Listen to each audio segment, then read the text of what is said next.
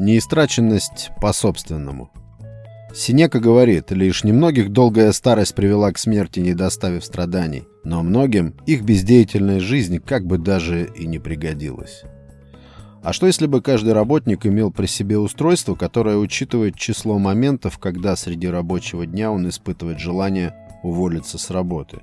Сменить то, чем он занят сейчас, на что угодно другое. Уйти или убежать. Для любого руководства такое было бы, наверное, весьма полезно. Да и самому человеку было бы интересно отследить число проклятий, какие он посылает в сторону своей работы за единицу времени. Это же так естественно для человека вообще. Рвать однажды с рутиной, перечеркивать все, врываться в это однообразное течение дней, прозревать внезапно в том, что жизнью твоей управляешь не ты, что управляет ею кто угодно, только не ты, что временем твоим распоряжается кто угодно, но снова не ты – и увольняться. Эдакое отрезвление. Так и ловит слух в слове увольнение что-то такое легкое, новое, свободное. Слышится слово «воля». Как прохладный ветер в жару вбирает в себя ноздри, так вылавливает наш слух нечто спасительное, какой-то звук запретный, но сладкий и манящий посмотреть вокруг. Люди работают 9 из 10 только ради денег. Работа в удовольствие явление редкое. И из этих 9 9 хлопнули бы дверью. Или настолько уже сплелись корнями со своей работой, что ни в каком другом качестве себя уже и не видят. Всегда меня интересовал вопрос, как так получается, что человек пришел куда-то работать в молодости, решил попробовать себя и доработал на этом месте до полного израсходования своей трудоспособности, до финиша. На одном месте, на одном и том же адресе. Проработал 30 или 40, даже 50 лет. Что это? Такая стабильность мышления, стабильность взгляда, преданность делу? Или все-таки косность, узость? Страх перемен обычно, страх безденежья диктует, как жить. Он же коренная причина неистраченности человека по итогу жизни. А куда я пойду? Ладно бы я знал, на что менять. Страх безденежья – мощнейший мотиватор. Это он не дает ничего менять. Это он заставляет оставаться в упряжи годы, десятилетия. И хорошо, великолепно, если ты занимаешься чем-то, что день ото дня возвышает тебя, или если твоя работа дает кому-то облегчение, если она вообще имеет смысл. Такая работа, наоборот, питает тебя день ото дня, а не истощает. Работа такая, пожалуй, не то что в тягость, она и есть жизнь. Говорят, что хорошая работа – та, которую человек мог бы выполнять без оплаты. Звучит странно, конечно, спорно все это, но что-то в этом есть. Билл Уизерс, обычный матрос, родом из небольшого угледобывающего городка, разделенного железной дорогой на две части, одна для белых, другая для черных, 9 лет драил палубы, служил 9 лет на флоте, на корабле, и все напевал, все пел себе под нос, исписывал блокноты, нотную грамоту изучал, записывал песенки. 9 лет. И только потом уволился к черту со службы и стал петь. И дошел в итоге в любимом деле до максимума. Топы американской эстрады исполняли песни этого матроса. Люди в возрасте, которые говорят «О, да где я только не работал», гораздо интереснее, пусть даже они себя в жизни так и не нашли. Неистраченность фатально ужасна. Когда ты в душе археолог, а на деле работник ЖКУ, когда ты хочешь рисовать пейзажи маслом, делаешь это в своем воображении день изо дня, но при этом треть суток ты менеджер по продаже надувных бассейнов. Или когда всю жизнь хотел играть на саксофоне, но вместо этого тянешь под землей метро. Увольняться – великолепная привычка. Рвать цепи – это в нашей природе. Менять направление, очищать взгляд от опостылевшего, осточертевшего – это наше естество. Карьеризм для тех, кто привык слушать маму, для послушных, для тех, кто подростком приходил домой строго к девяти, как было сказано. Все перечеркнуть и начать заново или новое, с нуля, поиск – это признак здоровой души. После перезапуска любое устройство работает чуть лучше, а мы все тоже немного устройства. Закоренелость, оседлость, цикличность убийственны. Вот клерк, вся атрибутика стандартна. Клетчатая рубашка, пиджак, борода. Но в душе-то в мыслях своих он совсем не коридорно-кабинетная крыса. В душе он воротком крутит гайки. В душе он автослесарь, налегает на этот вороток. Он знает, как перебрать двигатель авто. Он это уже делал. Все получилось. Он въедлив, щепетилен, когда дело касается какой-то технической литературы. Там для него не просто слова написаны. Изучая такую литературу, он живьем представляет себе все описываемые процессы. Точно знает, как работает каждый инструмент, какие и в каком случае требуются усилия. Процесс захватывает все его существо, и когда он занят этим, он не чувствует, как идет время. Время нужно считать и следить за ним только там, в этой офисной коридорной среде. Здесь нет, здесь не хватает сутках времени, и он вынужден таскать изо дня в день с собой эту страсть на свою текущую бесстрастную работу, тянуть лямку месяц за месяцем, год за годом, изощренное самоистязание, раздвоение, Многое, да все почти зависит от взаимоотношений, вернее от отношения. Каков климат, какие люди, чувствуешь ли уважение к себе со стороны руководства или терпишь бесконечное неуважение. Руководство часто основывает свое отношение на зависимости людей от работы, от заработка, а уважать того, кто полностью от тебя зависит, не так-то просто. В основном схема управления слегка может быть трансформирована, ничем не отличается от схемы управления, запущенной еще Чингисханом. Есть я и есть вы вы, где-то там, внизу. И только от меня зависит твое благосостояние, твое благополучие, твои время и энергия в моем распоряжении. Все это, возможно, камуфлируется под некую корпоративную этику, но сути не меняет. На одном предприятии многие за глаза называли владельца предприятия папой. Всегда так резало слух «папа». И когда я спрашивал тех, кто его так называл, почему, почему папа, что это за папа, мне отвечали лукаво. А как, мол, еще? Он же папа, разве нет? Он нас кормит. Вот как. И мужчины, взрослые, зрелые уже, тоже его так называли, но чуть как бы со стеснением. Крепостничество какое-то. И кто-то ведь запустил такое обращение к хозяину, и все подхватили с удовольствием. Аж все внутри сжималось от стыда. Ну какой папа? Я понимаю, имеешь уважение к человеку. Почтение даже может. Но папа, при чем здесь? Сумасшедший. Хотя, с другой стороны, ради справедливости сказать, этот босс, которого все папой звали, обставил все как-то так, что люди, которые работали у него и уходили по разным причинам, все равно возвращались к нему снова, даже через годы скитаний. У нас боготворят босса. Так это тошнотворно, лизоблюдство, всякое угодничество. Кажется, иногда это основные качества, чтобы либо удержаться на своей позиции, либо продвинуться куда-то. Почитание власти, возвышение власти так, что степень подчиненности делается гораздо выше требуемой. Слышал, как подчиненные на одном предприятии тревожно ожидают весны, потому что весной их руководитель, шизофреник, так они говорят, начинает буйство. Никого своими причудами он не оставляет равнодушным весной весной. Он начинает вникать всюду, во все процессы. Все, что отлажено годами, он начинает по прихоти своей менять. Бездумно правит графики работы, графики отпусков. Затевает все так, как шепчет ему его больное воображение. Он перекраивает все, что объективно работало до этого оптимально.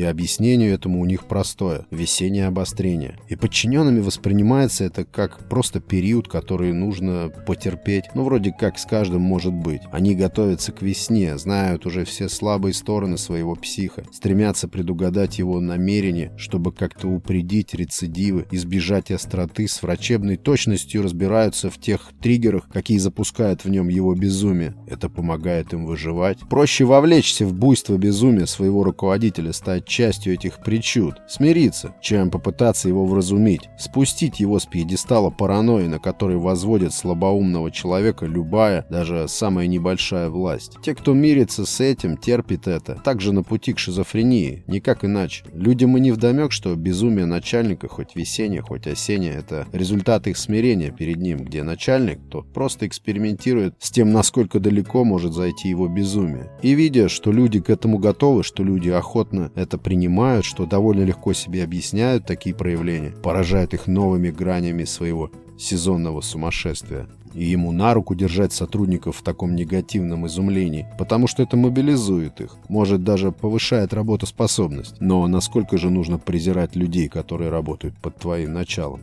Под действием власти, самого сильного наркотика из известных, разум человека мутирует, особенно слаборазвитый разум. Или если человек занял властный пост после собственного длительного пребывания под гнетом власти. Мутирует. На какие только ухищрения не идет такой мутировавший мозг. Такой мозг подчиненных перед собой рассматривает как низшую расу, как биоматериал, с которым можно делать все, что захочется, прикрываясь ложным пренебрежительным уважением. Он погружает нижестоящих коллег в свою сказочную реальность, так, чтобы те верили в его вымышленный мир. Это находка, редкость, когда имеешь привязанность к работе из-за отношения там к тебе. Однажды я приехал на работу к своему приятелю. Его отец всю жизнь проработал фотографом, но не таким фотографом, который ездит по миру и фотографирует разную экзотику. Нет, у него была в городе точка, фото на документы. Небольшой уголок, арендованный в ТЦ, компьютер, принтер, фотоаппарат, белая стена, стол, стул и ножницы, чтобы отрезать фотографии. Вот это все хозяйство он своему сыну и передал.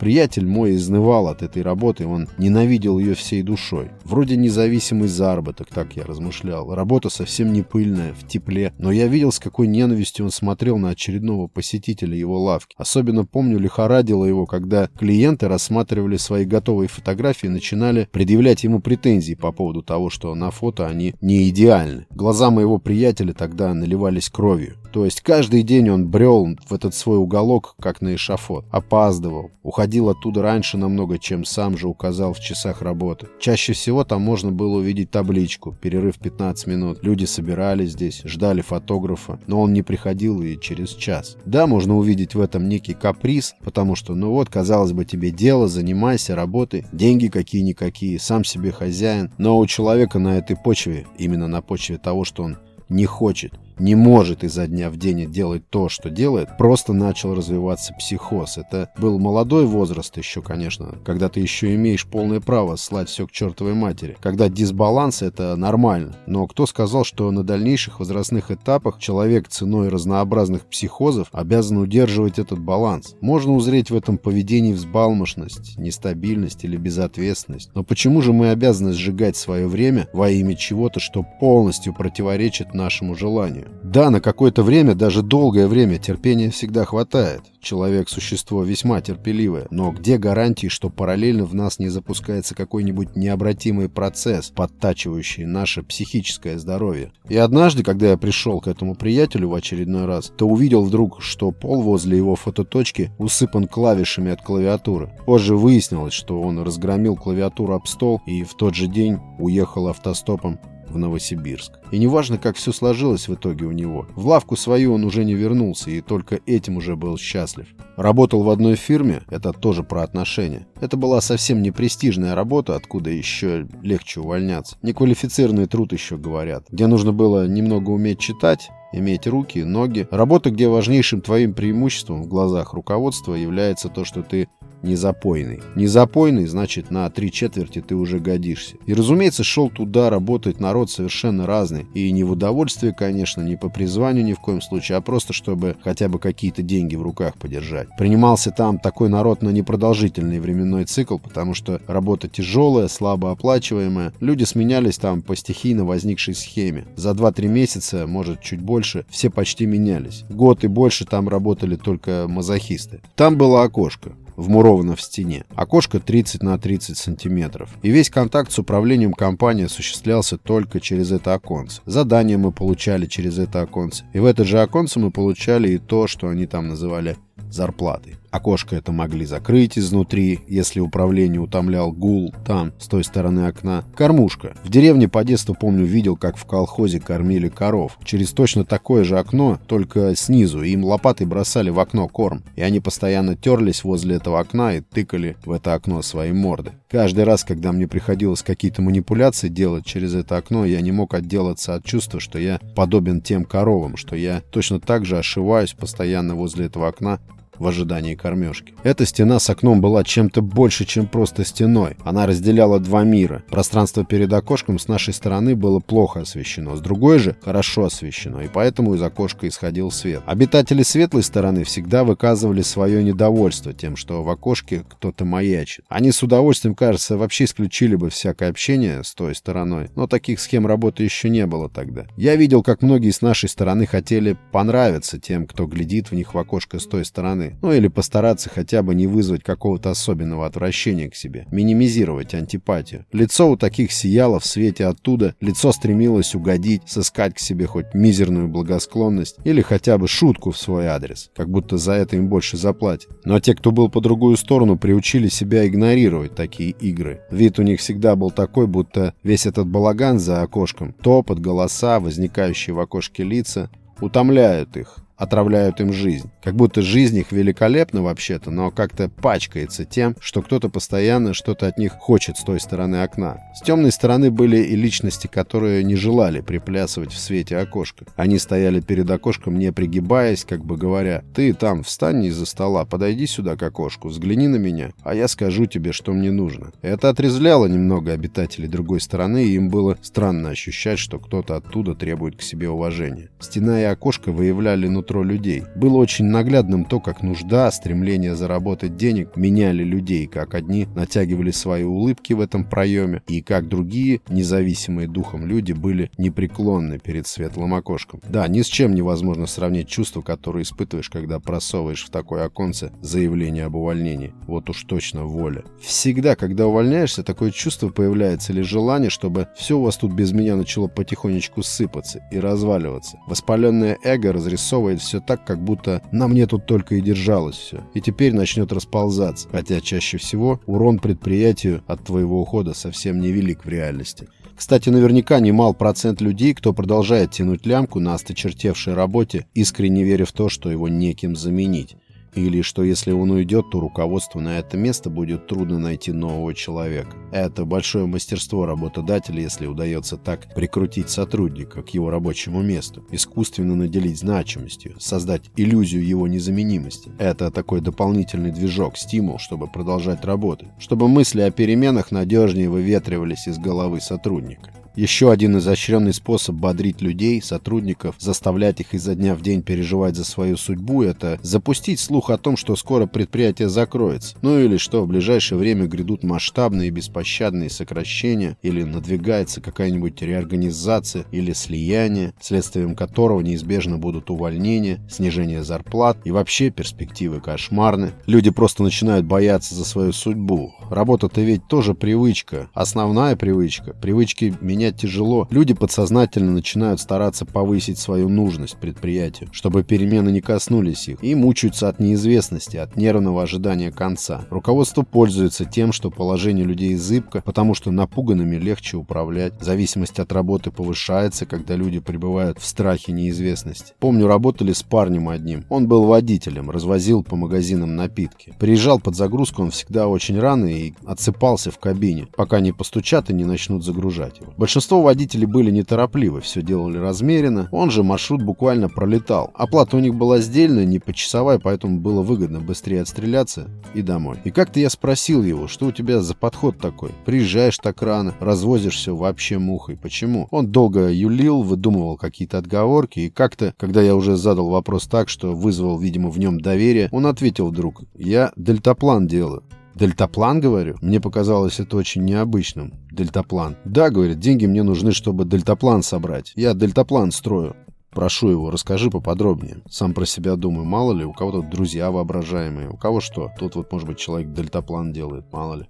Но когда я попросил его поподробнее рассказать, что это за дельтаплан, он сначала смотрел на меня как-то испытующе, как бы проверяя, шучу я или действительно интересуюсь, не смеюсь ли я над ним. И потом заспанные его глаза вдруг зашевелились, забегали, И он уже потом не обращал внимания, интересно мне или неинтересно, слушаю я или нет. Он просто начал рассказывать мне в мельчайших подробностях, из каких частей состоит его дельтаплан, какие его детали смонтированы уже, на какие ему пока не хватает денег. Он рылся в поисках бумаги, нашел какую-то салфетку, на ней стал рисовать свой дельтаплан. Рисовал так, чтобы я все правильно понял, чтобы все точно понял. Потом посреди своего рассказа он остановился вдруг. Стал говорить, что послезавтра он должен заплатить за угол в каком-то ангаре, который он снимает для работы над своим дельтапланом, что люди там на грани того уже, чтобы выдворить его из своего помещения, потому что он все время задерживает оплату. И вообще непонятно, что там конструирует ночами. Он час, наверное, рассказывал, и оказалось, что я, несмотря на то, что мы давно уже взаимодействуем по работе, не знал человека совсем. То есть водитель грузовика — это совсем другой человек, это просто ширма. Он сказал мне, что только с этой работы ему удается выкраивать время на его дельтаплан,